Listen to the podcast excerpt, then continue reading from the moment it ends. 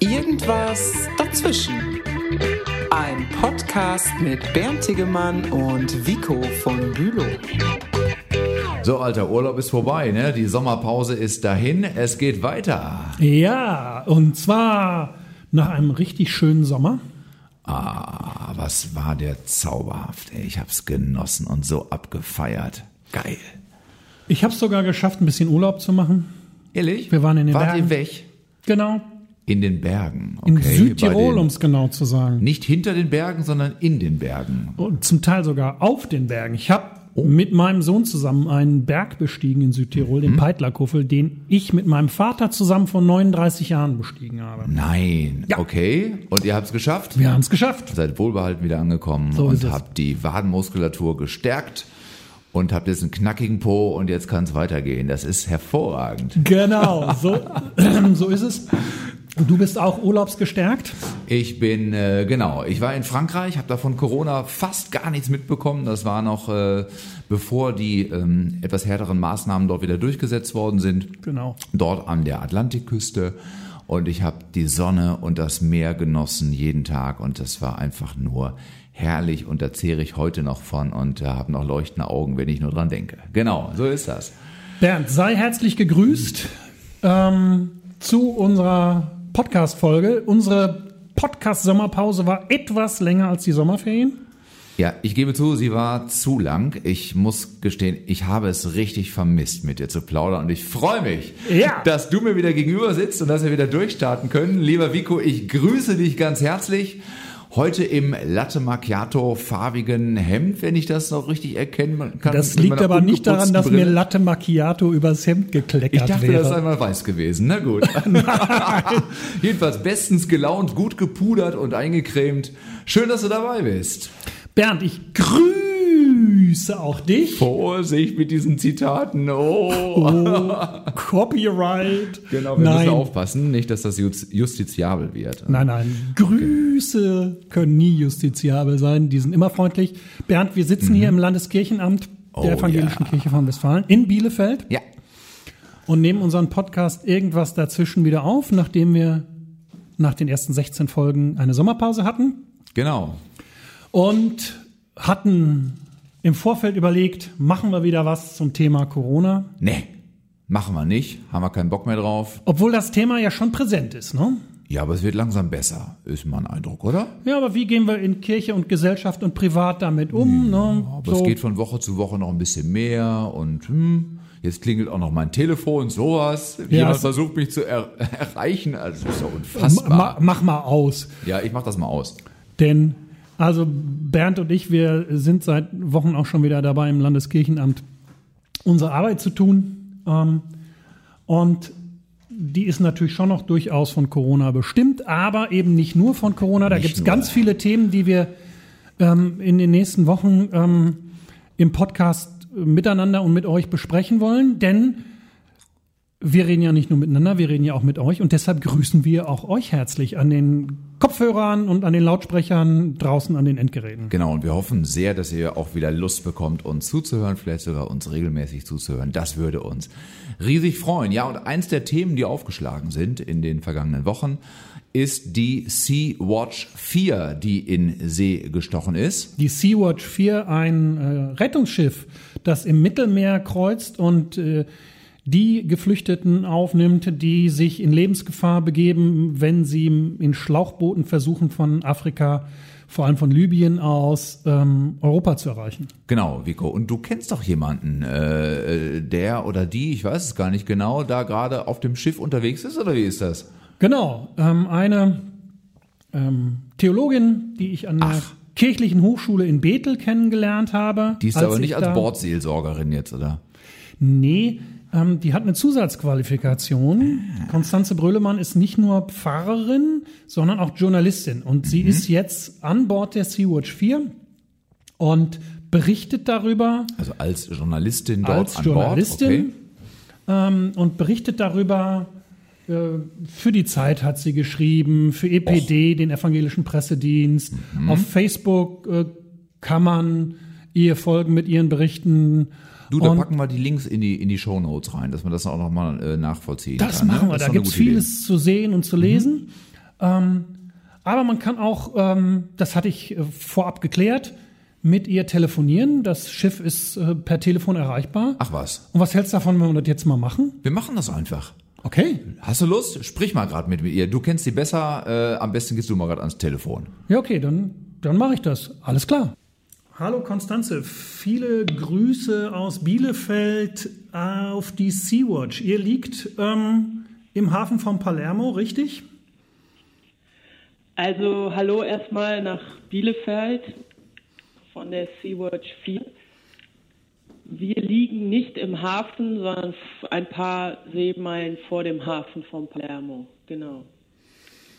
Okay, ähm, für unsere Hörer und Hörerinnen erstmal die Frage, wer ist überhaupt äh, und was ist überhaupt die Sea-Watch 4? Kannst du uns dazu ein paar Worte sagen? Die Sea-Watch 4 ist ein Schiff, ähm, ein ehemaliges deutsches Forschungsschiff, was ähm, von dem Bündnis United for Rescue, an dem ja auch viele, an dem ja auch die evangelische Kirche von Deutschland beteiligt ist, gekauft worden ist. Und ähm, die Sea-Watch als Verein für zivile Seenotrettung ähm, betreibt dieses Schiff wie eine Art Reederei, um ähm, genau, für Rettungseinsätze. Okay.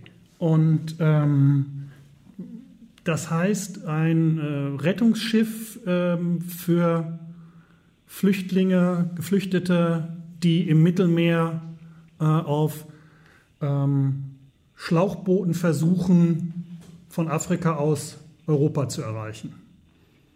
Genau. Es geht jetzt hier vor allen Dingen um das zentrale Mittelmeer, also von äh, Libyen, äh, Tunesien nach äh, Malta oder Italien. Genau, um diese Route geht es. Und äh, in dieser, auf dieser Route äh, ist das Schiff aktiv und sucht Menschen, die in diesen Gummibooten versuchen, nach Europa zu kommen. Genau. Und warum, warum bist du auf dem Schiff? Wir kennen uns ja ähm, von der Kirchlichen Hochschule Bethel. Ähm, ich weiß, dass du Pfarrerin bist. Ähm, was hast du auf diesem Schiff ähm, im Mittelmeer zu suchen? Also ich bin ja nicht Pfarrerin, sondern auch äh, Journalistin und ähm, äh, leite in Graubünden in der Schweiz äh, die Redaktion von Reformiert. Das ist eine kirchliche, die größte kirchliche Zeitung in der Schweiz. Und da hatten wir, haben wir immer ein Schwerpunktthema und ein Schwerpunktthema war die Kirche hilft im Mittelmeer. Und äh, da habe ich mich gemeldet, dass mich das wahnsinnig interessieren würde, das zu machen und ähm, habe mich beworben um einen Journalistenplatz auf diesem Schiff.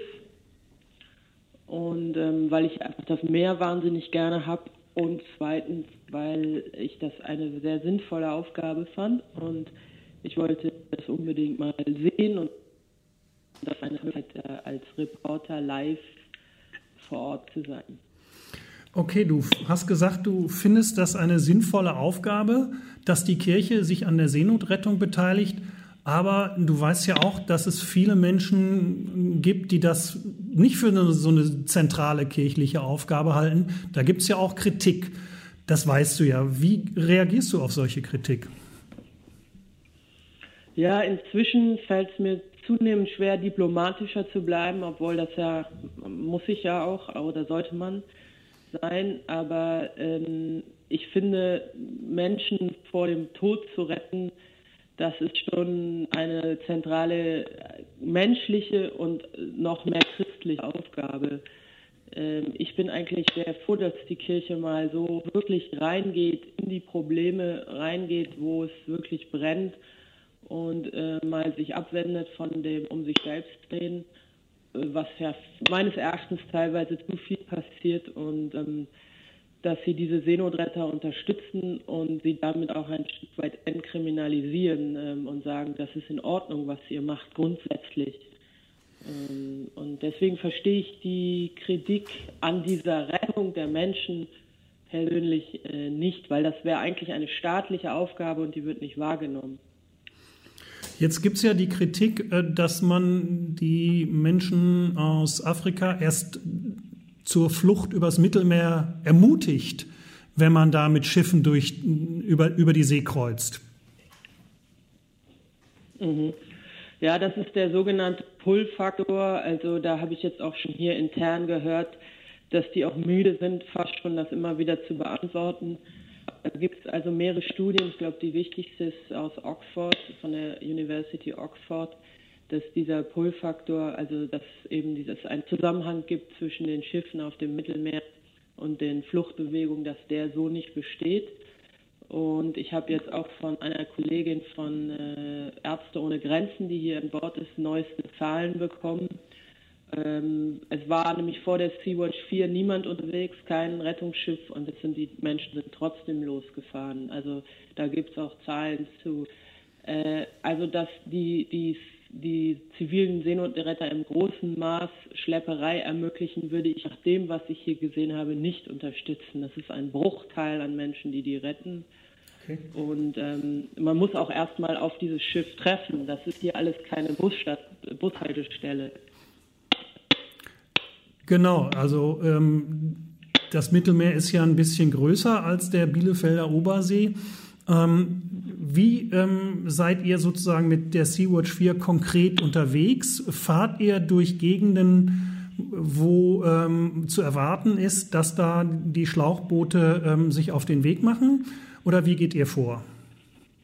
Genau. Also wir sind erstmal von, als es losging, von Boreana in Spanien in die Einsatz, in das Einsatzgebiet gefahren, ähm, in die äh, Such- und Rettungszone vor der libyschen Küste. Also dabei bewegst du dich immer in internationalen Hoheitsgewässern. Also wir sind niemals in die libysche Zone reingefahren, in das, was Libyen gehört sozusagen. Ja. Und dann guckt man schon, wie das Wetter ist weil die Leute setzen natürlich nicht bei Sturm ab.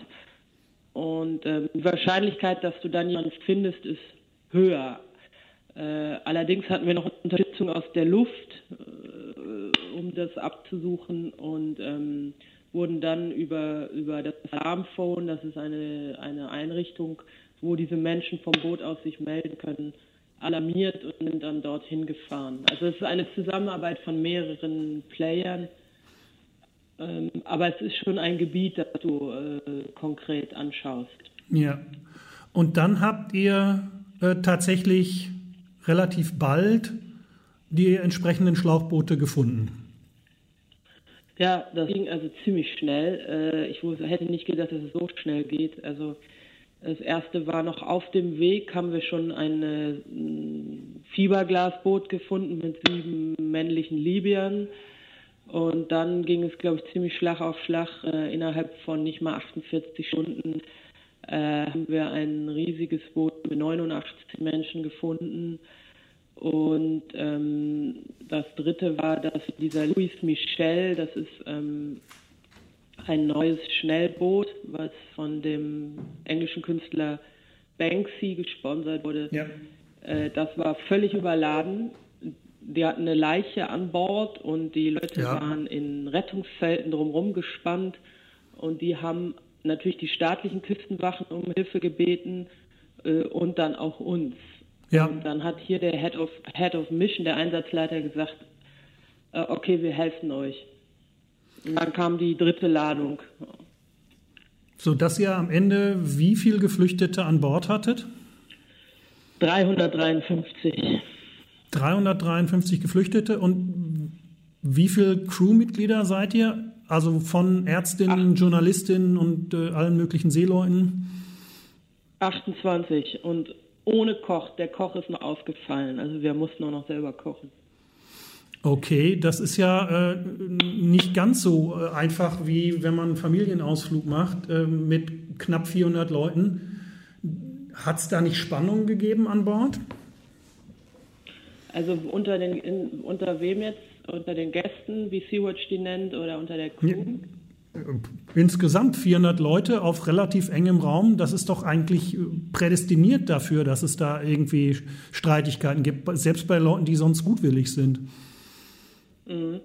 Also ich muss sagen, äh, die Crew war völlig fokussiert. Äh, das ist völlig diszipliniert in diesen Ausnahmesituationen.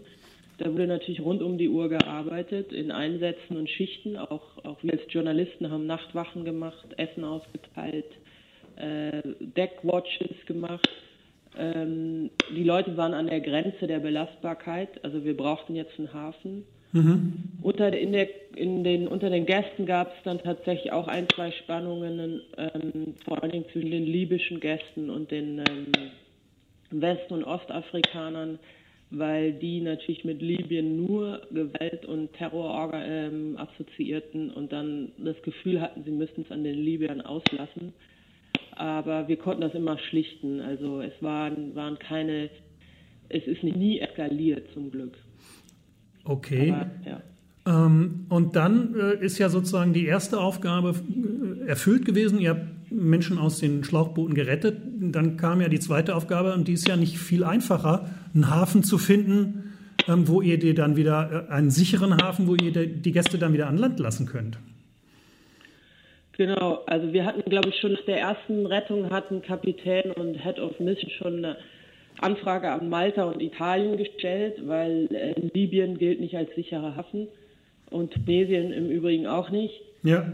Und ähm, da musste man erstmal warten und das hängt man in der Schleife und so weiter und so fort.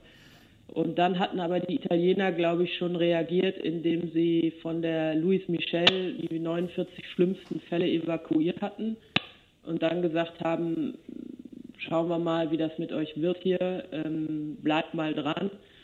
Und dann mussten wir da doch noch elf Tage warten äh, und dann haben die Italiener uns zugewiesen. Und dann habt ihr euch Weil noch... Man, dass Italien auch völlig überfordert ist im Moment. Ja. Und dann habt ihr euch Richtung Palermo aufgemacht, seid aber nicht in den Hafen gefahren, sondern habt äh, kurz äh, sozusagen, äh, habt vor dem Hafen gestoppt, da wo ihr jetzt seid. Und was ist dann passiert? Genau, wir dürfen nicht in den Hafen. Äh, dann haben die Italiener eine riesen Fähre gechartert, die Allegra. Die kann man jetzt auch noch sehen von hier aus. Ähm, und dann haben wir ein sogenanntes Transshipment organisiert. Äh, das heißt, wir mussten mit der Sea-Watch 4 so nah an diese, an diese riesige Fähre heranfahren. Das ist kein einfaches Manöver, dass man ein Gangway von einem Schiff zum anderen äh, legt. Wir mussten in voller PPE, also in voller Schutzkleidung, wegen Corona mit diesen weißen Anzügen, äh, Masken, Brillen, vier Stunden warten, bis wir diese 353 Menschen einen nach dem anderen auf diese Allegra äh, transportiert werden konnten. Das heißt, die sind, da sind die jetzt. Die sind jetzt auf, die, auf der Allegra und ihr seid als Crew ähm, an Bord und müsst erstmal sozusagen Corona-Quarantäne machen, bevor weiteres passieren kann. Genau, und die, die Geflüchteten auch. Die dürfen auch noch nicht an Land. Ja. Genau. Okay. Wir waren, ähm, ja. das, das als erster Teil vielleicht. Ähm, einen zweiten Teil würde ich gerne von dir ähm, ein bisschen die persönlicheren ähm, Geschichten hören.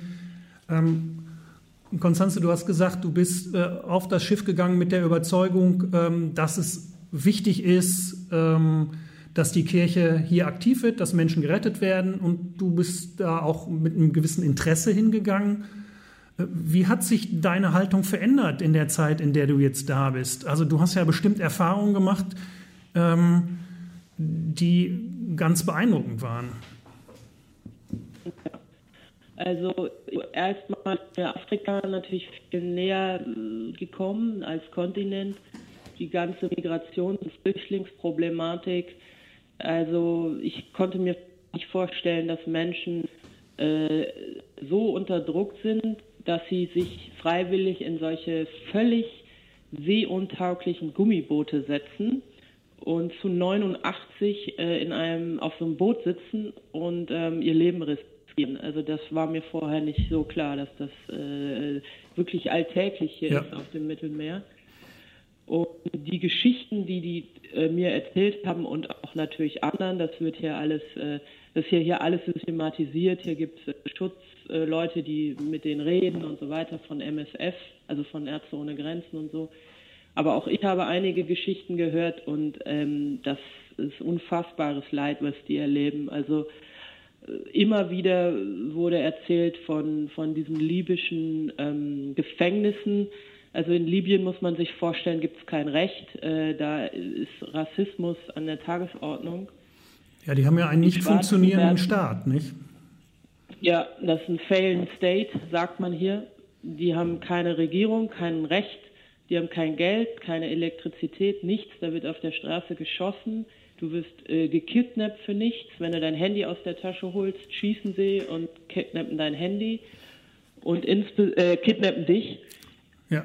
Und insbesondere die Schwarzen wurden äh, vergewaltigt, geschlagen, ohne Brot gehalten, äh, verbrannt. Eine Frau hatte schwerste Verbrennungen äh, ja, das kann man sich nicht vorstellen, was mit den Leuten passiert. Das, das wusste ich nicht, dass, dass, es, dass das so extrem ist, wusste ich nicht.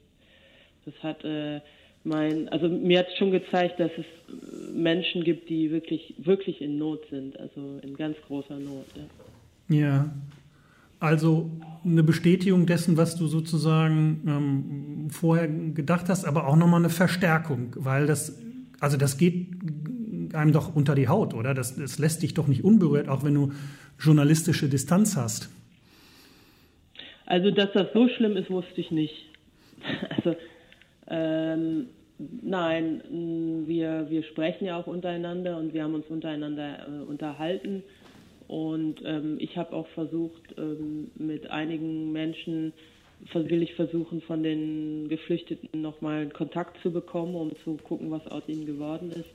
Also kalt lästern das in keinem Fall. Deswegen sage ich ja, man, ich reagiere ein bisschen emotionaler auf die Kritiker inzwischen, weil äh, die müssen sich nur vorstellen, sie wären in der Situation. Und dann zu sagen, Leben retten ist, ist keine Option, das ist für mich dann natürlich komplett unverständlich, wenn man das gesehen hat. Ja. Ähm, nur zwischendurch, wenn du noch wieder ein bisschen lauter sprichst, ähm, dann können wir das besser aufnehmen.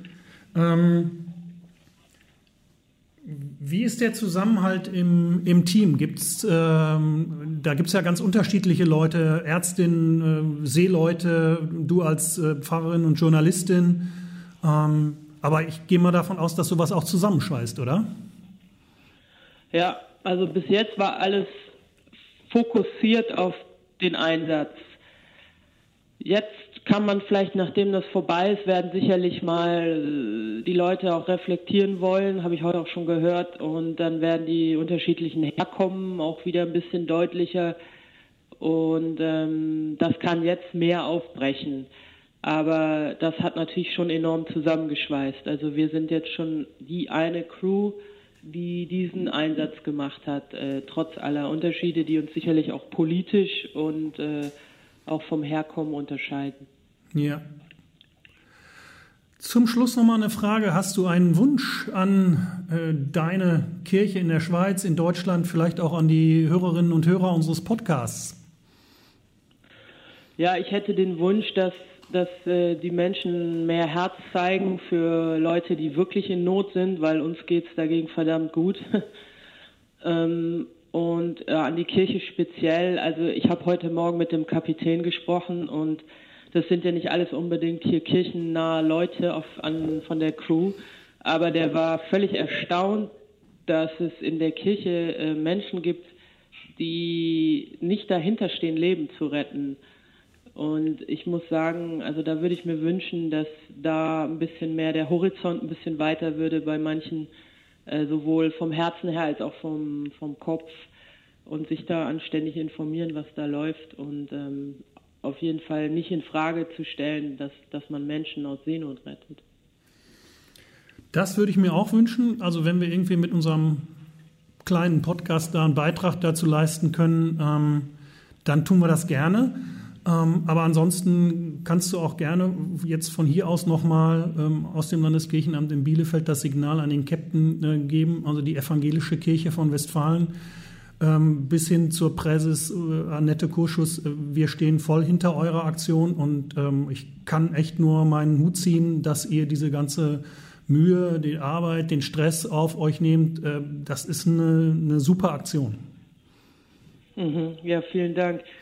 Ich werde das mal versuchen weiterzugeben und das ist schön, wenn man sowas hört und ähm, nicht immer Kritik aus kirchlichen Kreisen. Ja.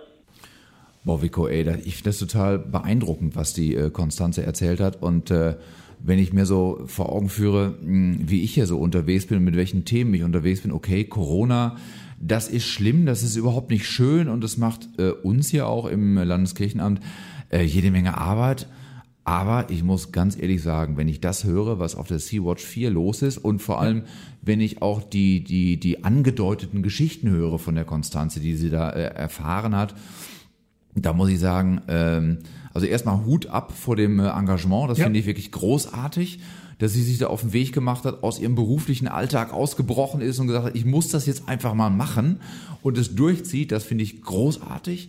Und das andere, ähm, dass ich einfach auch wahrnehme, dass es so viele Menschen gibt auf dieser Welt, denen es noch viel, viel schlechter geht als uns. Also unser Jammer, das sind nur Luxusprobleme letztlich. Ne? Definitiv ne? also, Luxusprobleme. Also genau. das ist, ähm, man weiß es ja grundsätzlich, dass ein Blick über den eigenen Tellerrand immer eine gute Geschichte ist.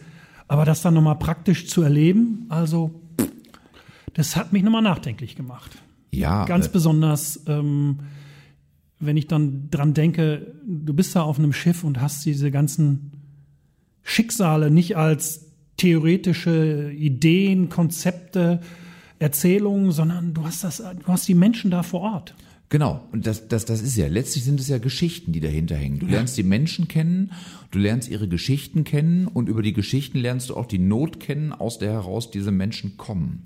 Und das, das kann ja letztlich keinen kalt lassen. Das ist so ein Punkt, über den ich gerade noch nachdenke. Ähm, also ich habe mich gefragt, was müsste eigentlich in meinem Leben passieren, damit ich alles, was ich habe, zurücklasse, das Wichtigste nehme, meine Frau und meine Kinder nehme und mich in so ein fucking Schlauchboot reinsetze, ohne zu wissen, ob ich jemals die Chance haben werde, zusammen mit meinen Lieben heile auf der anderen Seite anzukommen. Denn das wissen die ja, dass äh, so ein Schlauchboot nicht unbedingt see, äh, seetüchtig ist. Das sieht man auch. Äh, und, und da zu sagen, ich riskiere das, die Chance, dass ich sterbe, ähm, die nehme ich in Kauf. Also lieber sterben, als die, die als Scheiße, die ich Leben erlebe, weiter, weiter, zu, zu erleben. Genau. Das, ist, das ist doch Wahnsinn. Also wie dreckig, wie schlecht muss es diesen Menschen gehen? Und wie gut geht es uns, dass sie sich auf dem Weg zu uns machen? Ja, und wie stark haben wir das eigentlich ausgeblendet, dass wir das normalerweise gar nicht wahrnehmen, wie schlecht es anderen Menschen geht, sondern äh, über, über das jammern, äh, was uns gerade irgendwie in unserem eigenen, äh, doch ansonsten perfekten Leben vielleicht mal gerade nicht gelingt oder was wir gerade in diesem Moment nicht haben können oder so, ne? Das finde ich auch so wahnsinnig. Also, und das nochmal so, ähm, also mit der Nase nochmal drauf gestupst zu werden, dass es da eben auch noch andere Menschen gibt ähm, denen es deutlich mhm. schlechter geht äh, als uns. Das war für mich jetzt nochmal eine echte Horizonterweiterung und dann gerade auch mit den mit den Geschichten äh, dazu. Und ich habe mir schon fest vorgenommen, ähm, ich muss da mal reinschauen, was sie äh, geschrieben hat. Ich habe das bis jetzt noch nicht getan. Ja. Ich hole das aber nach und nehme dazu den Link, den wir in unsere Show Notes packen. Genau, genau da, da sind echt äh, auch packende Geschichten und dann wenn du diese Geschichten liest, wird dir auch klar, dass du dich als Kirche da nicht raushalten kannst. Ja, manche fordern das ja. Die sagen ja, ihr dürft das als Kirche nicht, nicht machen. Ihr dürft nicht in Sachen Seenotrettung machen. Was ist denn das für eine, für eine Kirche, die auf einmal ein Boot irgendwie kauft und, und ein Schiff losschickt? Das kann doch wohl nicht sein. Es kommt ein Schiff geladen. Ja, toll. Man singt in der Adventszeit, aber wenn es darauf ankommt, manche sagen, das darf nicht sein. Ja, die, es ist ja auch nicht so, dass die Kirche da selber als Reederei äh, tätig geworden nee. ist sondern das ist ein breites gesellschaftliches Bündnis von 500 Organisationen und Unternehmen, ja, die diese Sea-Watch 4 trägt. Ja. Und da ist natürlich auch die evangelische Kirche dabei. Du sagst Weil, natürlich, aber für manche ist das gar nicht so natürlich. Ja, das ist klar. Es gibt Menschen, die treten aus der Kirche aus, weil die genau. EKD sich an diesem äh, Bündnis beteiligt hat. Aber es gibt auch Menschen, und denen fühle ich mich viel mehr verbunden. Es gibt mm. eben auch Menschen, die sagen, boah, meine Kirche, super. Jetzt bin ich mit dem Herzen und mit dem Verstand und mit allem, was ich habe dabei. Das ist meine Kirche, die hier aktiv wird. Ja, also ich finde das auch so toll. Ich habe mich eben auch schon mal einmal gefragt, äh, Mensch, was, was kann ich selber tun? Wo kann ich mich melden, wenn ich da selber mitfahren und mit anpacken will? Also äh, ich weiß nicht, ob ich hier jetzt äh, ausbrechen könnte aus meinem beruflichen Alltag, aber ich, ich würde zumindest probieren. Also das, was die Konstanze erzählt hat, hat mich jedenfalls wahnsinnig motiviert, an dem Thema ein bisschen dran zu bleiben. Das finde ich, das finde ich wichtig, sich damit auseinanderzusetzen. Dass wir als Kirche immer wieder darauf hinweisen und diejenigen, die da unten auch unterwegs sind, unterstützen. Denn man hat ja schon gemerkt, dass äh, die das auch anpackt, wenn dann von zu Hause Kritik kommt, wieso geht ihr dahin? Ist das denn überhaupt christlich oder nicht? Und ich finde, das ist christlich, sich da zu beteiligen. Das ist gelebte Nächstenliebe. So Und ist es. wenn die Kirche eine Gruppe im Blick haben sollte, für die sie was tut, dann sind es die Schwächsten der Schwachen und das sind diese Flüchtlinge. Genau, und ich finde auch Nächstenliebe, du hast das Stichwort genannt, man muss immer im jeweiligen Kontext gucken, was bedeutet Nächstenliebe genau da. Ja, also äh, Nächstenliebe in Zeiten von Corona bedeutet zum Beispiel auf Distanz zu bleiben.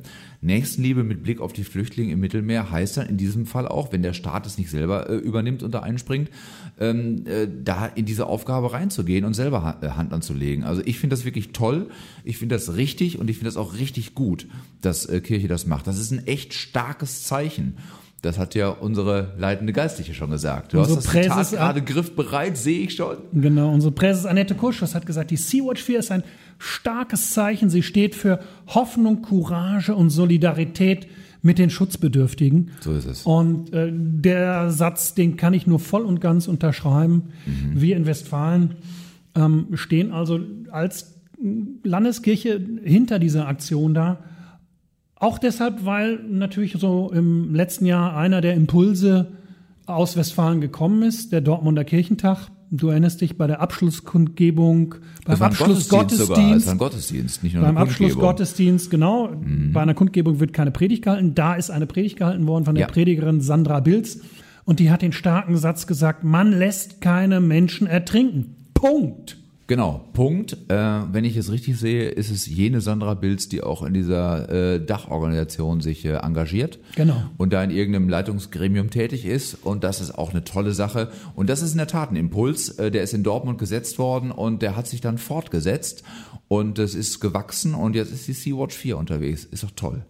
Das ist toll und gleichzeitig ist es klar, ähm, wie viele Flüchtlinge sie auch gerettet haben und als Gäste an Bord mitgenommen und dann nach Palermo gebracht haben.